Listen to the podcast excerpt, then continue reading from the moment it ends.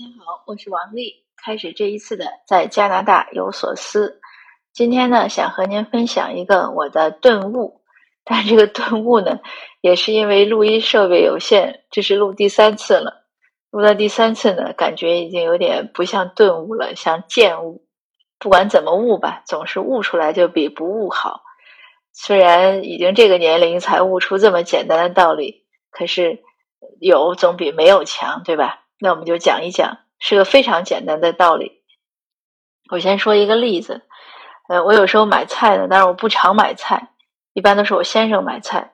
我买菜有时候回来呢，有时候我先生就会讲说，呃，哎。你这个以后别买这茄子了。他说你这茄子买的有点蔫，还有点坏，而且咱们家也不太爱吃茄子。有的时候他一这样讲呢，我就心里有点不太自在，我就觉得他在说我。有一次我就说，我说我怎么一买菜回来你就说我买的菜不好？他说我是说这茄子不好，不是否定你买菜的这个行为。但是我的逻辑就是，这菜明明是我买的，茄子也是我买的，你说他没买好，可不就是说我？没没做对吗？当然，我一般呢还是表示比较宽容，就是不会直接跟他说，我就默默的在心里念叨两句。有一次呢，我就这样忍不住说了，我先生就说：“他说你你别老老觉得是对你说，我真的是说这茄子，所以这是说茄子还是说我？我认为，呃，谁说谁心里知道。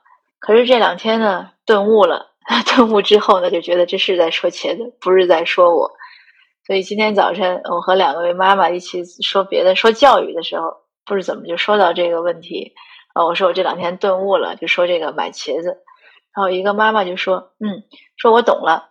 那就是说，如果他说这茄子不好，是说茄子，不是说你。但是如果说你买这茄子没买好，嗯，或者说你不该买这茄子，嗯，或者说什么，那就是说你对不对？我说不是，我说那还是说茄子。”我就给他又讲了讲，我说，比如说吧，嗯，说青菜吧比较容易，因为青菜这个面儿比较广。我说，比如我今天买青菜回来，我先生可能说，你看你买这青菜也不挑一下，有点打蔫了，嗯，然后又买的多了。那我以前呢，觉得这肯定是对我的赤裸裸的人身攻击，对吧？那嗯，说打蔫是什么？就是无非就是说我眼光不好呗，嗯，或者我没想起来挑呗，嗯，或者我。走神儿了或者怎么样？呃，其实呢，呃，其实我确实对挑菜这个事儿呢不太在行。但是当他要说我说，你看你这个这么大人了，对吧？你买个菜回来你都不好好挑，这是不是说明我挑菜的能力太差？这是不是对我能力的否定？那这我就不爱听。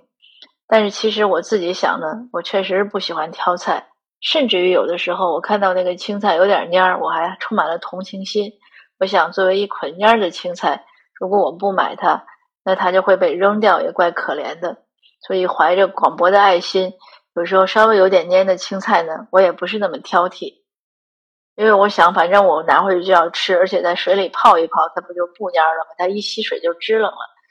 嗯，那这样的一个一个买菜的标准呢，可能绝对是和绝大多数人不一样。所以呢，嗯，我有容易被我先生指出来说，你买菜呢容易买蔫的。但是我这个顿悟之后呢，我就对这个事情很释然了。那确实，我买菜的标准和别人不一样，或者我挑菜心不在焉，而且我常常其实没有挑菜的这种观念，没有这种意识。我有时候看到那些人又又又掐呀，又捏呀，又掂量，我心里其实蛮瞧不起的。我想，不就是买捆菜吗？至于吗？那现在呢，我就很坦然了。那我说对。他前两天也说我什么东西没买好，我说对，我说我知道了，我下次注意。然后今天早上呢，我就跟他分享了我这个心得，我说我现在想明白了，你说茄子呢是说茄子，不是说我。那这个顿悟呢，就是第一个层次，就是想明白了。那第二个层次就是我刚才讲的，就是你没有不具备这个买青菜的这种良好的技能，那也是说一个事实。说我不具备这个技能，并不是对我人格的否定啊，或者对我尊严的攻击啊，不是这样。这个就是需要一个对自己充分的肯定和一种自信，而且呢，需要的是说，呃，不要对别人的想法呢怀有一些太多的揣测。我就觉得这个分分两个层面吧。比如说，呃，我们走路的时候，可能有的时候不小心在看手机，哎，没注意路，可能被石头绊了一下，甚至摔了一跤。绝大多数成年人都是会绊一下，那就接着走就好了，就是摔一跤站起来走就好了，绝对不会有人怨天尤人，然后不会有人自怨自艾，更不会有人哭天抹泪说今天我不过了，因为我摔了一跤。这个一般不会发生，也不会有人怀疑自己的呃这个什么自尊是不是尊严呀。或者自信呀，或者怎么样，或者哎，这个事儿怎么样影响到我的前途了，都不会，因为我们对这种事情已经都很看得开了。摔跤摔多了嘛，谁不是从小摔大的？而且也认识到，有的时候这就是个运气，呃，也没什么，或者就是我没看路，那我下次看路就好了。那如果把这种心态放在很多这样的就是其他人对我们的评判上，都用这种心态来看待，就没问题了。就是我们把所有的这种评判都可以看成是像摔跤这样很小的事情，你不 care 它，你不在乎它啊。我今天摔了，这是个事实，并不是说我摔了跤就说明我笨了，我傻了啊，或者我怎么样了。那我买青菜没买好，这也是个事实，我下次注意就好了嘛。或者我不想注意，我就是不觉得无所谓，那我就就继续这样就好了，这个都不是个问题。所以我们一定把这个问题看淡。第二呢，就是第二个层面呢，就是。不要去，呃，这也是我自己以前一个问题。虽然有时候我觉得我很宽容，我可以化解很多东西，但是呢，别人有意或者无意对我造成的一些不愉快吧，或者一些伤害，或者一些我当时生气或者怎么样，这个事情我总是会记着。呃，我总是会记着，有时候会一遍遍想。嗯，虽然有的时候是笑着说，但是当我其实你一遍遍想和说的时候，即使笑着说的时候，它还是会有一个伤痛。呃，我想举另外一个例子，我的手上呢，我的右手上呢有一个一个小小的疤痕，这个疤痕可能是我六七岁时候，我其实不知道它是怎么得怎么弄出来的，因为冬天的时候小孩子的手，就是北方的孩子的手都很皴嘛，所以可能就也看不出来。等春天的时候，天暖和了，有一天我我的手不再皴的时候，突然发现上面有一个疤痕，然后这个疤痕就一直留到现在。我每次看这个疤痕呢，就知道哦是小时候伤过，但是我其实不记得怎么样。我想我们对于其他人对我们造成的一些不愉快，不管是暂时的还是长期的，可能都应该是对待这个疤痕的态度，就是不去回想它。你尽量去不去想。如果我每一次都想，哎，我当时是怎么鲜血淋漓，怎么痛苦，因为那么一个疤能 留半辈子，那他其实当时那个伤是比较深的。那如果总是去回想那些情节，肯定是会有一些，就算是淡淡的，它也是会有些阴影。所以这是我这两天顿悟的另外一个层面，那就是淡化别人对我造成的任何负面的影响。他是无意的，那就更要原谅，因为谁不会，谁都难免会无意伤到他人，这个很正常。有时候我们完全就没有想到的情况下，可能一句话没说合适。或者一个眼神没看对，或者一个动作就没做好，可能都会对对对方造成一些呃伤害。那即使说他有意的，呃，如果这事儿已经解决了，也要去淡化它啊，没有必要，因为记惯了，就像说我们一遍遍的回忆，为什么我的手上会有那么深的一个伤痕，也没有任何意义，都过去了，对吧？那我能有这些想法呢？一个是。有，当然，我觉得机缘巧合，可是总是说命运总是给有准备的人。有几个原因，一个是我以前一个一个，呃，以前我看过阿信的这个电视连续剧，那当然是中学时候看的，这么多年没看了。呃，可是呢，最近呢，前两天无意在 YouTube 上看到有一个合集，这个合集呢也是有五个小时之久，就是把它每一集的情节概述出来。这当然说明另外一个道理，就是时间就是海绵里的水，你想挤总是有的。当我看到这个合集的时候，我就忍不住点开。点开之后，我一看，有五个小时。我想，我什么时候能看完呀？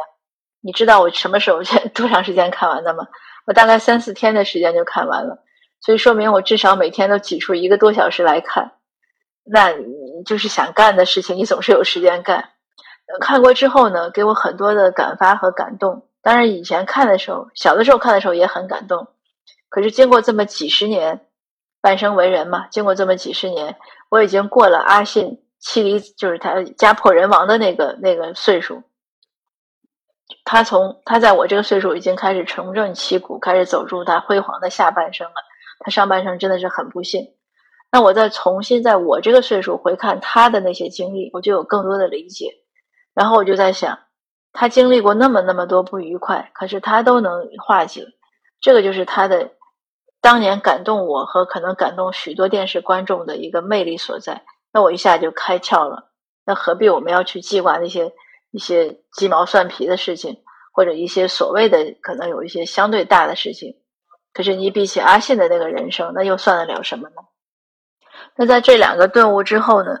呃，我还有一个更深的顿悟，一个更深的顿悟，就是我以前觉得有一些人，比如说一些政界的人士，他们很能原谅他们的对手啊、政敌，我总觉得他们是城府深，或者一些商人或者怎么样，就是一些我们认为所谓的呃所谓的一些城府吧。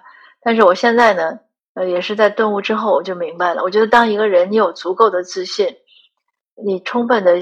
了解自己，你知道自己想要什么，你知道自己在做什么，你知道自己的目标是什么的时候，很多那样的一些竞争啊，一些呃所谓的冲突啊，呃，你就不可能不在意了。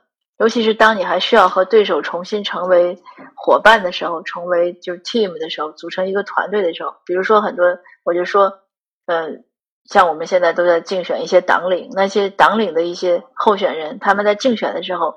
就是竞争对手，可是尘埃落定之后，只有一个人能当党领，其他的人就是他的 team，他们会迅速的团结在一起，继续前进。以前我就不理解，我说这得多大的心啊，或者这得多深的城府啊。但是这两天明白这个道理之后，我就突然理解了，这就是有目标的一个表现。他知道在做什么，所以就知道下一步最要干的是什么，而不是去计较个人得失。这个我在写写文章，我今天的文章呢也推出了。我是在总结启航课程，那我总结这些议员们带给我的收获。嗯，它不是什么信息知识，说你对加拿大政界的了政体的了解不是这些，或者不只是这些，更多的是这样思想上和精神上的启发。那这个启发呢，也就是让我想到，比如说我们孔子说。呃，其实呢，能随心所欲不逾矩。以前我对这个“矩”的理解，我认为就是我们不断的锤炼自己。呃，你变成一个机械了，那那你就像说，知道这个总被电电电着，那你就知道啊，我离电网远一点。但是当我顿悟了之后，我就突然明白这个“矩”是什么。它是因为我们自己内心的深深的一种内动力之后，驱使我们有一个很强的目标。那在你看到。你的眼里只有目标的时候，你就知道你该做什么了。你自然而然做的就有规矩，就不会出格，然后就会就会别人会觉得，哎呀，这个人怎么做的这么好？就会这样。就比如说你跳舞，因为你心里不是说练了很多遍，而是你对这个舞蹈真的有一种内化了。你觉得你就是舞蹈中的这个，不管你就像杨丽萍演孔雀一样，你觉得她就是那只孔雀，所以她就会跳的那么好。那些动作不是说通过记啊背啊，不是那样，而是他把自己内化成了一只孔雀。那我想，我们其实，在工作中或者和人交往中，如果我们都能有很强的内内动力，那我们知道自己要干什么的时候，呃，我们可能对于一些人世间的一些简单的或者浅表的一些纠纷啊，一些什么乱七八糟的一些呃事情呢，或者一些。一些纷争啊，或者怎么样子，都会都会淡化。嗯，那我们也会不会那么在意？如果别人给我们提意见，如果我们有很强的内动力，知道自己要干嘛的时候，听到一些意见的时候，应该是一种正向的反馈，知道哦，我什么事情还做得不好或者不足啊，或者即使是一种误解，那也是能想得到，是我们的行为可能表现的不充分，从而产生了一种误解。那我们能希望有一个正尽量的纠正，或者一个更好的展示。如果我们都能从这个角度去想，那其实最简单的一个收获就是我们会更开心，而且会呃能进步的更快。因为这个心呢，当你有很多棱角的时候，它自然而然心的这种内容就是容量就会小。当你棱角都没有了，没有那些刺了，你会变得很平的时候，很平滑的时候，它的包容度就会宽，就是它的容器就会大。所谓有容乃大嘛。那我这些天顿悟之后呢，我就很开心。不管再说我茄子没买好，还是青菜没买好，还是说今天我的做饭的时候水加多了，或者 anything，或者我工作中，呃，大家说，哎，你这个是不是能做成这样？那我都觉得，哎，是挺好。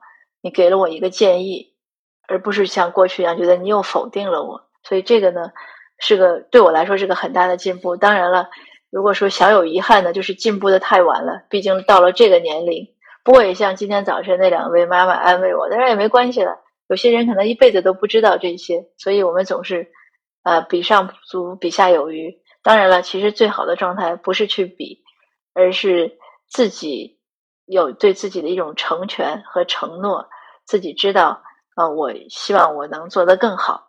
那今天的分享呢，就到这儿，谢谢您的收听，呃，也希望您呢越来越，呃，开心，能把一些问题呢都自我化解掉。那我们下次见。